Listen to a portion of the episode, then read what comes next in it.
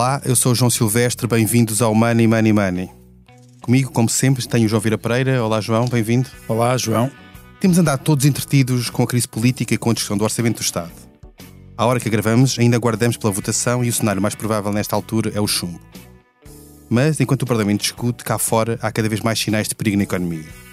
Além dos combustíveis, cujos preços têm batido recordes sucessivos e já levaram até o governo português a intervir, há outros produtos onde já se sente a subida dos preços e onde poderá até haver falhas no fornecimento. O bacalhau, por exemplo, já teve uma subida de 15% e diz, dizem os empresários do setor pode continuar a subir mais ainda 25% no próximo ano, ainda que neste momento não se perspective que possa faltar no Natal. Mas há muitos outros exemplos. As matérias-primas, nos equipamentos para hotéis, na eletrónica, há prendas de Natal que podem não, não surgir a tempo da entrega no Natal. Nesta saída da, da pandemia, o mundo está a viver um choque de oferta como talvez nunca tenha vivido. Money Money Money tem o patrocínio do BPI. É tempo de recuperar a economia. O BPI é o parceiro da sua empresa no plano de recuperação e resiliência. BPI, um banco para as empresas.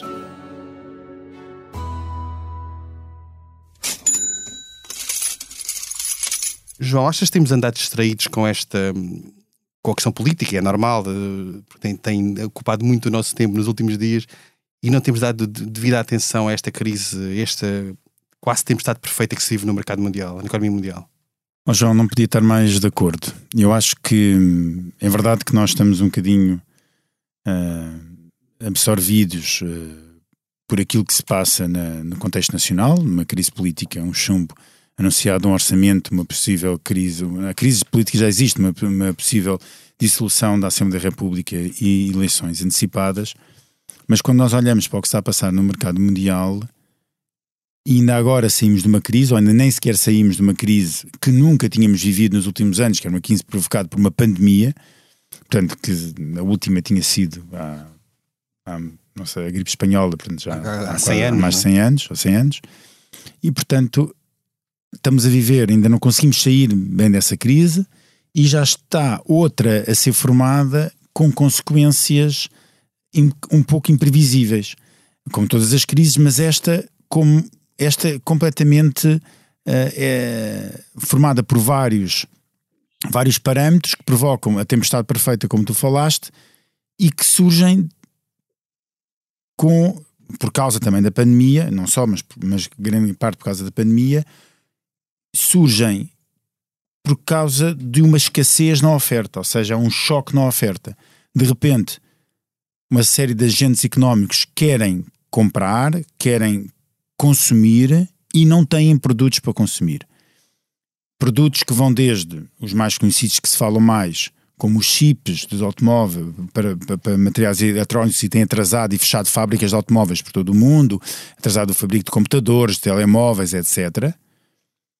Ou coisas mais simples como alimentos.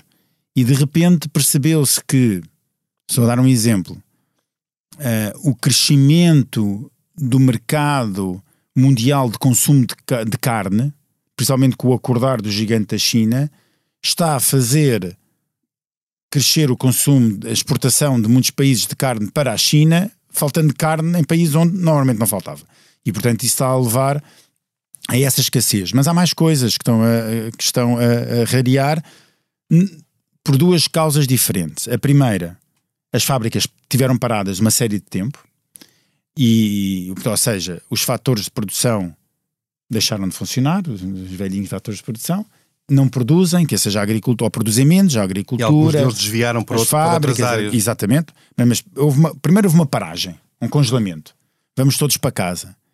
E, portanto, é fácil perceber que se a fábrica está parada durante, vamos imaginar, um mês, quando retoma, não vai produzir dois meses em, o mês em atraso, não vai produzir o que está a produzir agora e o mês que deixou de produzir. Portanto, há uma escassez durante o mês, quando se retoma.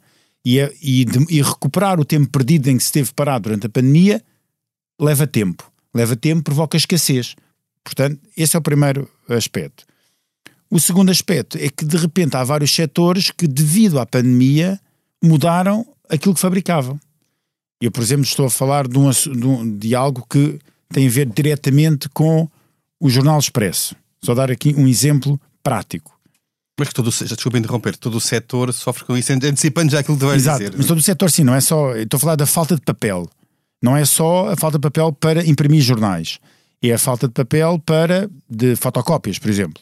Para Por- livros. Para livros, por exemplo. Porquê?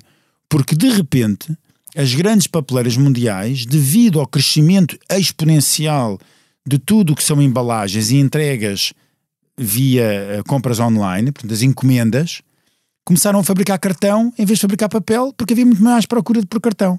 E portanto não há papel, aquele papel que nós achávamos que era um bem barato e estava disponível, Infinito, etc, é? Infinito, de repente não há. E tem criado, depois, com tudo isso, só para dar uns exemplos, depois há, João, os choques que existem nas cadeias de distribuição. Havia cadeias de distribuição montadas que criaram, que pararam e depois criaram fluxos enormes de, de contentores e, e- e- e bens armazenados em portos que não foram despachados e portanto há portos com milhares e milhares e milhares de contentores à espera que, se- que sejam despachados como nos Estados Unidos, portanto os bens estão dentro, da- estão dentro dos, do- do- dos contentores parados e não há como saírem de lá. Depois não há os caminhões para pegar nesses bens e os levar para, para, para, as lojas, para, para o consumo, e os fretes começaram a disparar. E portanto, tal como escrevi ao Expresso na semana passada, antigamente mandar vir um contentor refrigerado do norte da Europa, da Noruega, onde, o, o- onde é pescado e hoje em dia, atenção, não é só pescado, é também transformado o bacalhau, que os noruegueses agora obrigam a que grande parte da transformação seja feita na Noruega, se for lá pescado o bacalhau. Quando vem o contentor refrigerado, custava 3 mil euros, mandar vir o contentor da Noruega para Portugal, agora o mesmo contentor custa 18 mil euros.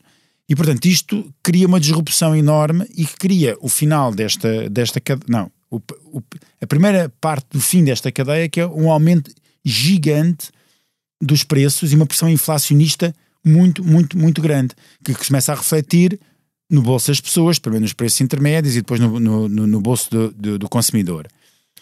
Com o agravar disto tudo, e já antecipando a tua próxima pergunta, João, já com o agravar disto tudo, vêm as As pressões, inflacionistas. Eu deixava esse ponto para mais à frente. como, um- como um aspecto monetário geral que pode implicar uma grande alteração das, da política monetária. E aí eu diria ui ui.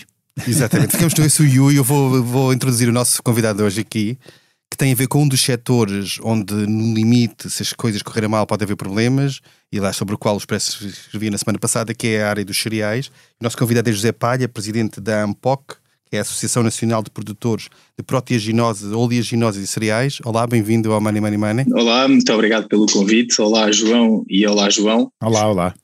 Eu co- eu começava por lhe perguntar o que é que, pegando no caso específico dos cereais, depois já podemos alargar a, a outras áreas da, da- da alimentação, mas Portugal corre o risco de poder ficar sem cereais se por acaso houver uma perturbação mais grave ou mais inesperada no mercado internacional? O que acontece em relação ao mercado dos cereais é um bocadinho diferente das, dos exemplos que deu o João Vieira Pereira, é que Portugal é historicamente dependente da produção de cereais, tirando uma, uma fase durante o Estado Novo, quem for aquela, aquelas selvas campanhas do trigo de Salazar em que o grau de dependência era menor, o que é facto é que nos últimos 20 a 30 anos esse grau de dependência tem vindo a aumentar, sendo que neste momento para o trigo mole, que é utilizado para fazer pão, e o trigo duro, que é utilizado para fazer massas, o, o esparguete que todos nós comemos em casa, o nosso grau de autoprovisionamento neste momento não chega a 10%. Isto é uma, é uma situação que, que, que está identificada, até inclusivamente no primeiro governo do Dr. António Costa, com o anterior Ministro da Agricultura, o Dr. Luís Capola Santos, foi criada uma estratégia exatamente para tentar inverter um pouco esta nossa dependência do exterior, mas o que é facto é que até agora o problema nunca se pôs tanto como agora, porque exatamente nós vivemos no mercado global e havia sempre alguém que tinha eh, este cereal disponível para nos vender. Os anos foram passando, eh, poucas medidas políticas foram implementadas para inverter esta situação, nomeadamente havia uma, uma hipótese de uma ajuda ligada à produção de cereais no período de transição que agora da, da, política agrícola comum que será 2022, à semelhança do que existe em 10 países da União Europeia para ajudar a produção e tentar inverter esta situação, esta ministra que temos deixou cair por terra essa medida. Por isso, nada foi feito e o que acontece agora é que estamos totalmente à mercê dos países exportadores e dos barcos que transportam o cereal. Como está a ver toda esta especulação, nós corremos o, sendo que os principais países de onde Portugal importa são países com eh, políticas muito débeis, podem acontecer muitas situações que levem a um fecho de fronteiras, como sendo a Ucrânia ou a Rússia, que são quem nos fornece este tipo de produtos, e de um dia para o outro podem ou esses países deixarem de exportar, ou inclusivamente os barcos que já estão no mar serem desviados para outras latitudes devido à especulação.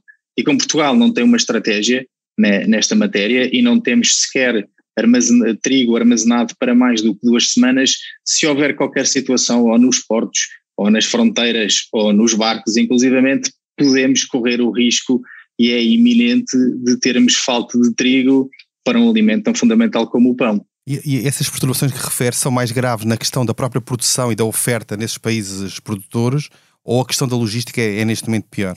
Neste momento eu acho que estamos numa, numa situação de tempestade perfeita, como é uma expressão que tem sido utilizada e já foi utilizada aqui pelos dois, inclusivamente, mas o que é facto é que há aqui uma série de fatores que todos conjugados podem tornar esta situação mais dramática. É uma conjugação de fatores, não sendo nenhum em particular, mas sendo todos juntos. E, e, e esses constrangimentos, quer na produção, quer na, na distribuição, são comuns a outras áreas do, do setor agroalimentar ou são específicos dos cereais? Não, os cereais é, é, um, como sabe, é uma commodity, normalmente não cria valor acrescentado e por isso as margens são muito, são muito curtas, o que faz com que uh, a produção tente que sempre que possível optar por culturas com rentabilidades mais interessantes e temos visto agora, por exemplo, na região do Alentejo, os agricultores tomaram, na região essencialmente narragada por Alqueva, os agricultores dessa região optaram, e bem, por culturas que, que lhes deem uma margem de rentabilidade maior em que os cereais não se incluem nessas culturas. E temos uma área importante que deixou de produzir cereais para produzir olival em seba ou para produzir amendoal porque são culturas economicamente muito mais rentáveis.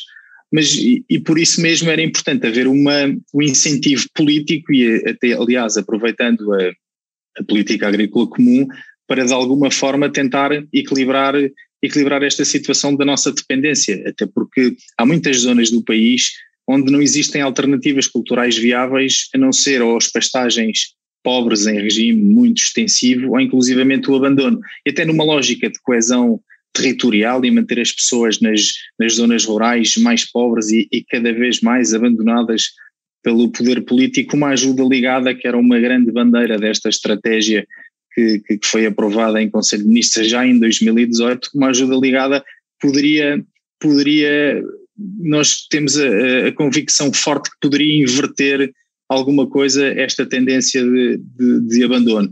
Por isso o que se passa é isto, eu, eu, eu estava só de, de, de, aproveitar para entrar um, bocadinho neste ponto para fazer a seguinte questão. Portugal tem de área de, de terrenos verdadeiramente férteis uma porcentagem muito baixa.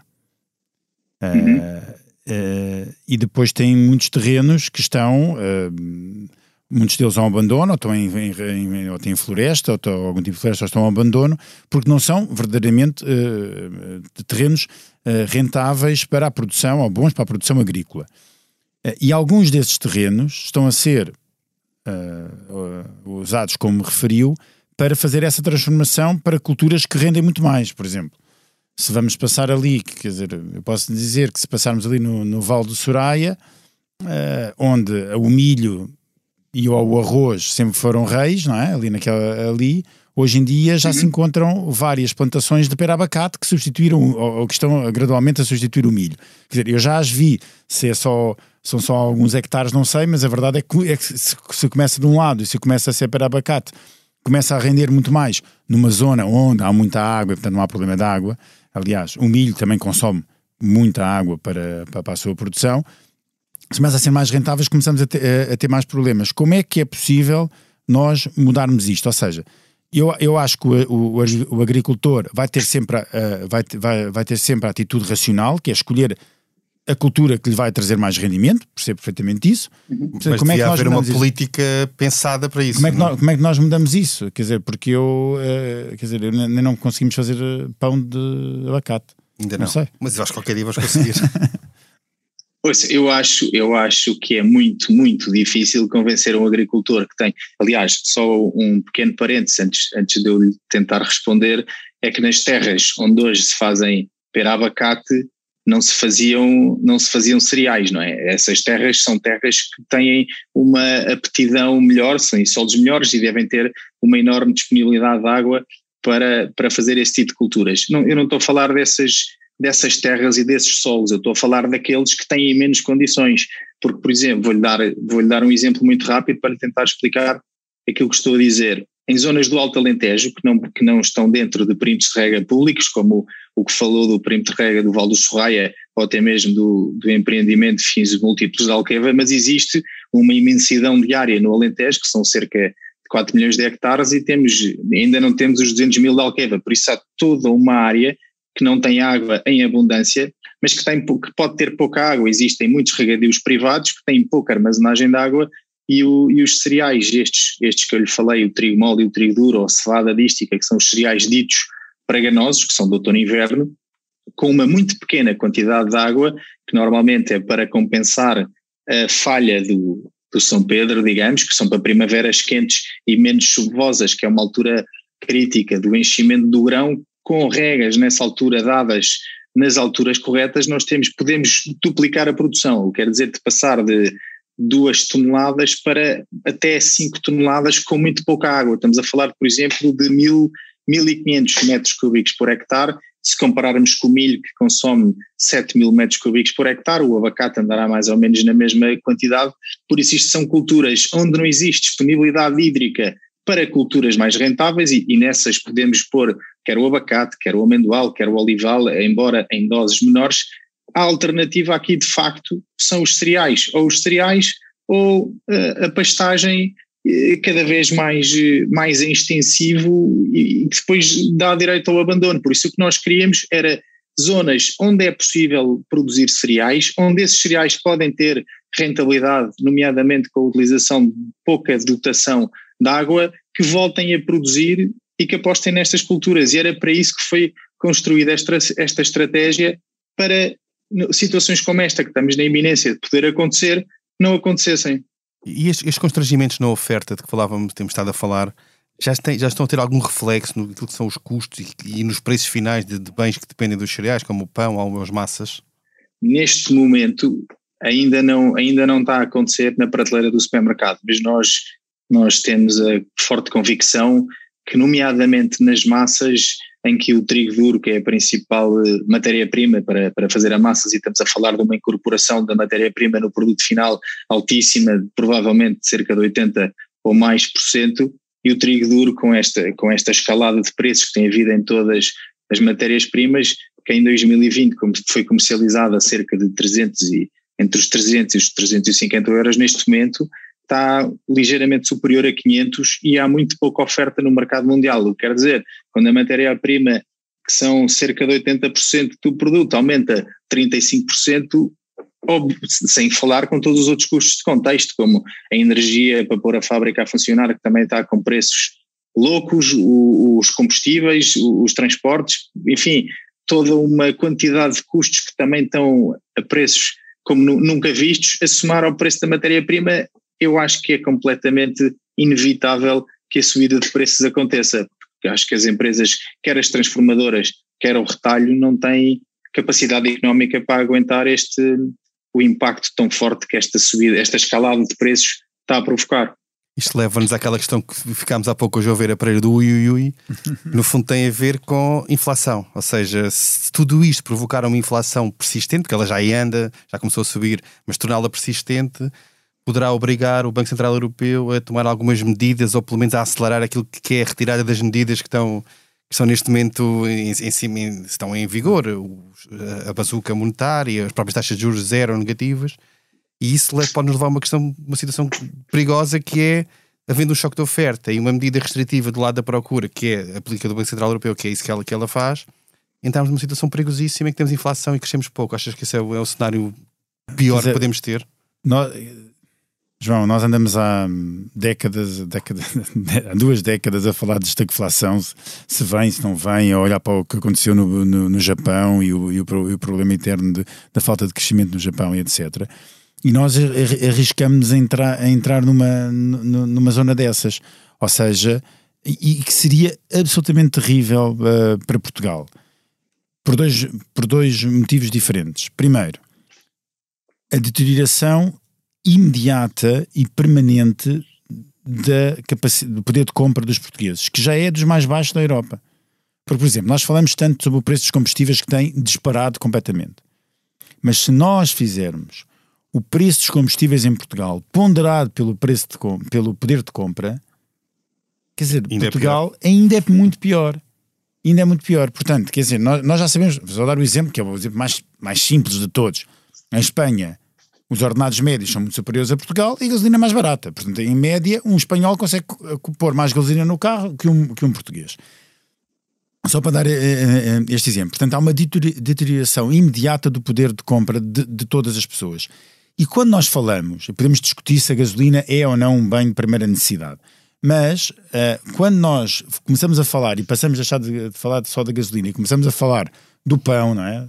Da, quando falar dos cereais, do pão, das massas, de, dos alimentos, então aí a situação é muito mais dramática. Uh, porque temos de pensar que ainda agora estávamos a discutir qual é que era o salário mínimo nacional, se havia uma proposta do PCP se, para chegar aos 850 euros por mês, etc. Quer dizer, é muito pouco e, portanto, né, ganhando pouco, isso é terrível. Depois há outro ponto, João, que é ainda pior para as pessoas em geral, que é se há uma inversão da política monetária. As taxas de juros vão subir. Isso começa a ver as taxas de juros. Nós estamos a viver uma ilusão. É não é, não é bem o conceito normal de ilusão monetária, mas é a ilusão, vamos lhe chamar. Provocada pela política monetária. É? Provocada pela política monetária. Que é que os juros vão ficar eternamente baixos. Que, portanto, que vamos pagar muito pouco de juros.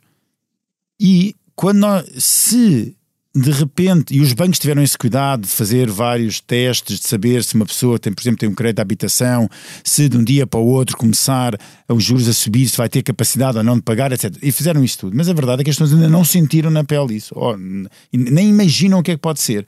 Mas se houver uma subida generalizada dos juros, como a maior parte dos portugueses, onde gastam o seu parque rendimento é na habitação, vai ser muito complicado para as pessoas continuarem a pagar. E repare, isto no limite pode levar a incumprimentos junto do banco, a uma queda, uma, uma queda generalizada do mercado imobiliário, quer dizer, a uma, a uma boa a explosão de uma bolha Está imobiliária. Está só a falar da farta das famílias ou eventualmente das empresas. Sim. Falta ao Estado que nesse cenário vai ter um agravamento brutal do juros também. Não, não é, é, que depois, se há o agravamento do Estado, o que vai acontecer?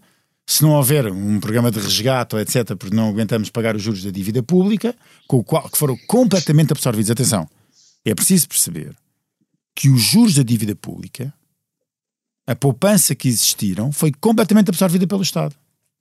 Completamente absorvida. Transformaram, transformaram juros de dívida pública, ou seja, uma diminuição da despesa conjuntural em despesa estrutural.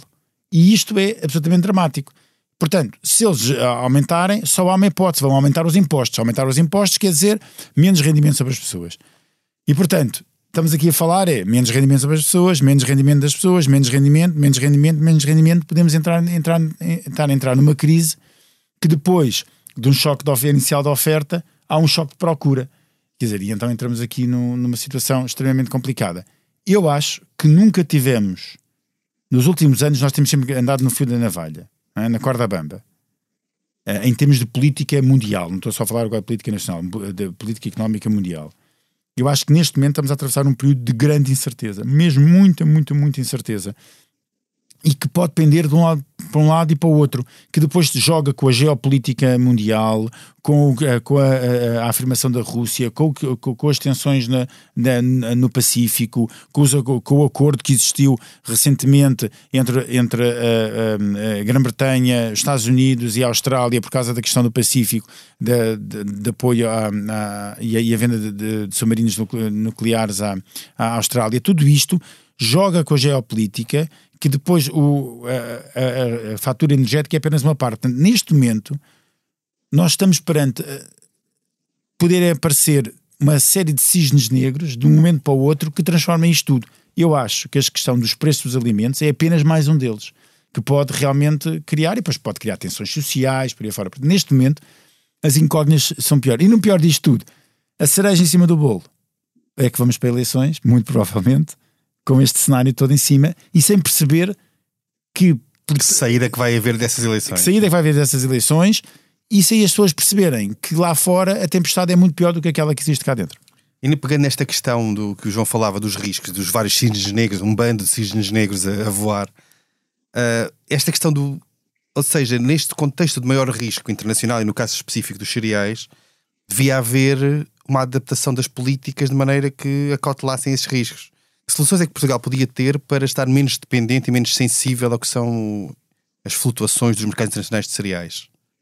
Já falou em alguns casos de incentivar mais produção, mas o tipo de medidas podiam ser usadas?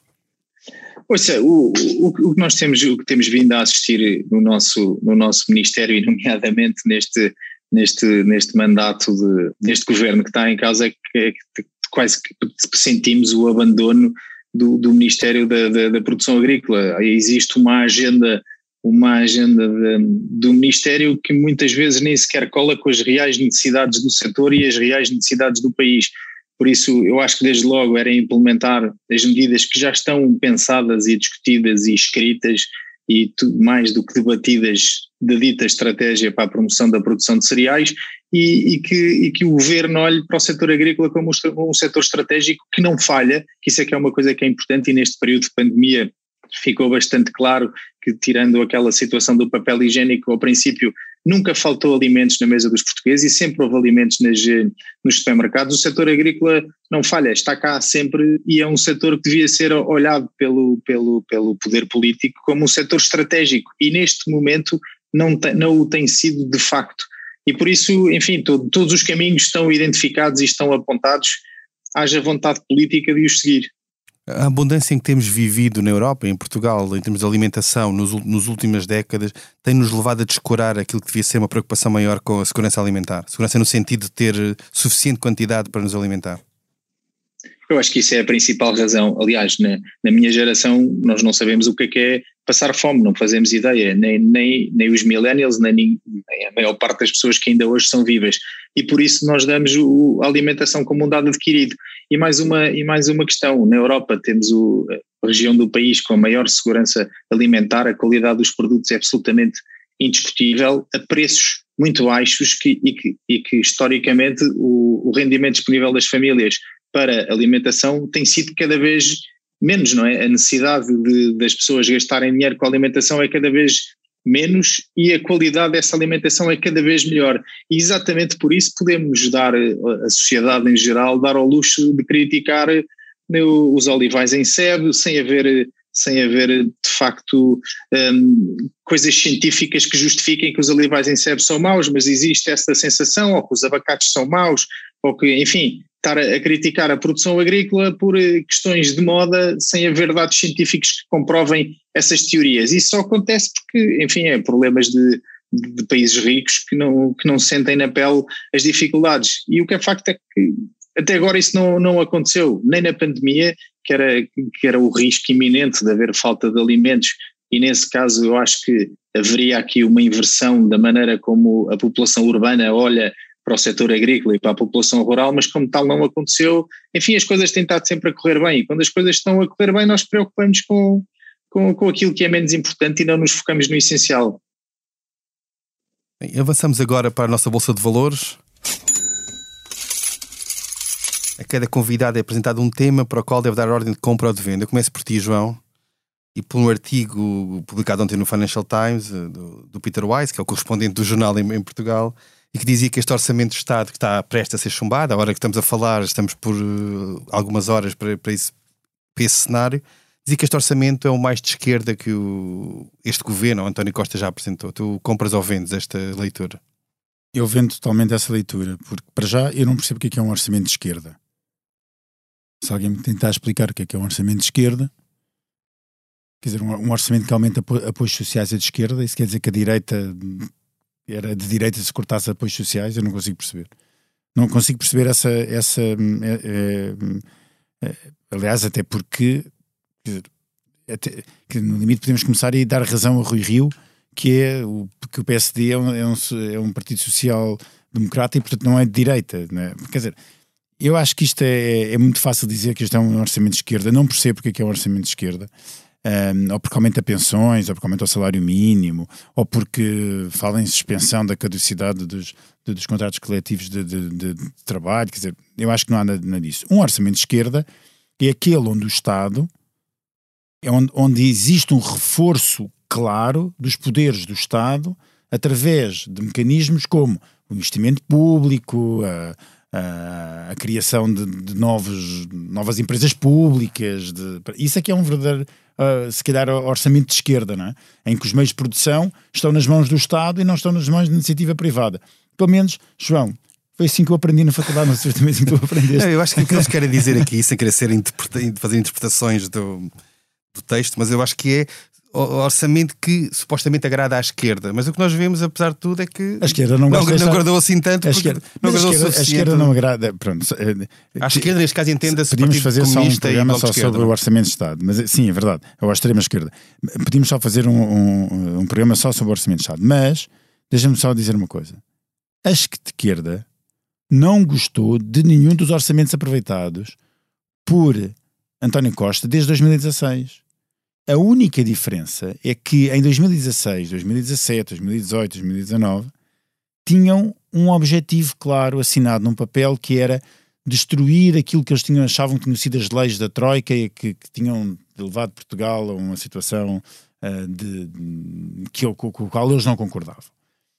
E realmente algumas dessas leis, algumas dessas alterações, algumas dessas medidas tomadas durante a Troika foram revertidas. E que iam ser revertidos de qualquer forma, os cortes de salários e pensões, Exato. a sobretaxa. Mas pronto, tudo bem. Era mais uma questão de ritmo Vamos deixar à esquerda esse, esse, ou essa esquerda radical, uh, esse ónus de dizer fomos nós que conseguimos a reversão de medidas que iam ser revertidas de qualquer maneira. Tudo bem. Na velocidade talvez, em termos Sim, de... Mas pronto, tudo bem. Mas acabou. Mas na realidade, vamos, vamos só ver aqui uma coisa muito simples. Vou só dar um exemplo e termino já. Em 2016, no final de 2016, nós tivemos o ano de menor investimento público da nossa democracia. Num orçamento aprovado à esquerda, pelo PS, com os votos a favor do PCP e do Bloco de Esquerda. E foi o ano em que menor investimento público houve em 47 anos de, de 45. em 2016, não sei, 45 anos de, de democracia. E, portanto, não, não me parece que sejam orçamentos de esquerda. E o que aconteceu agora foi que este não é diferente dos outros. Há aqui uns pozinhos para agradar, etc. Mas não, eu não vejo que sejam orçamentos de esquerda. E discordo completamente da análise do Peter Wise. Uh, José Palha, temos uma notícia também desta semana que diz que o Facebook decidiu banir de, de, de, dos seus posts e da sua, da sua publicidade a publicidade do Web Summit, em que uma das oradoras vai ser a whistleblower que denunciou as práticas pouco pouco recomendáveis do próprio Facebook. Compra ou vende esta decisão do Facebook? Politicamente, sendo politicamente incorreto, compro, porque, enfim, isso é o Facebook, isso é o Facebook que está a publicitar, um, ehm, mas, mas, mas acho que, que essas, essas coisas têm que ser denunciadas, não é? Têm que ser denunciadas se de facto o Facebook entra nas nossas vidas e condiciona o nosso pensamento, acho que isso tem que ser denunciado e, e, acho que o Facebook fez mal em ter, em ter banido essa oradora dos anúncios do Web Summit. Muito bem, foi assim chegamos ao fim do nosso 88 episódio do Money Money Money, edição 88. 88. Exatamente. a edição esteve a cargo de João Luís Amorim. Não se esqueça, enviem questões e sugestões de temas para o e-mail economia.express.empresa.pt. Até lá, tome muito bem conta da sua carteira. Money Money Money tem o patrocínio do BPI. É tempo de recuperar a economia. O BPI é o parceiro da sua empresa no plano de recuperação e resiliência. BPI, um banco para as empresas.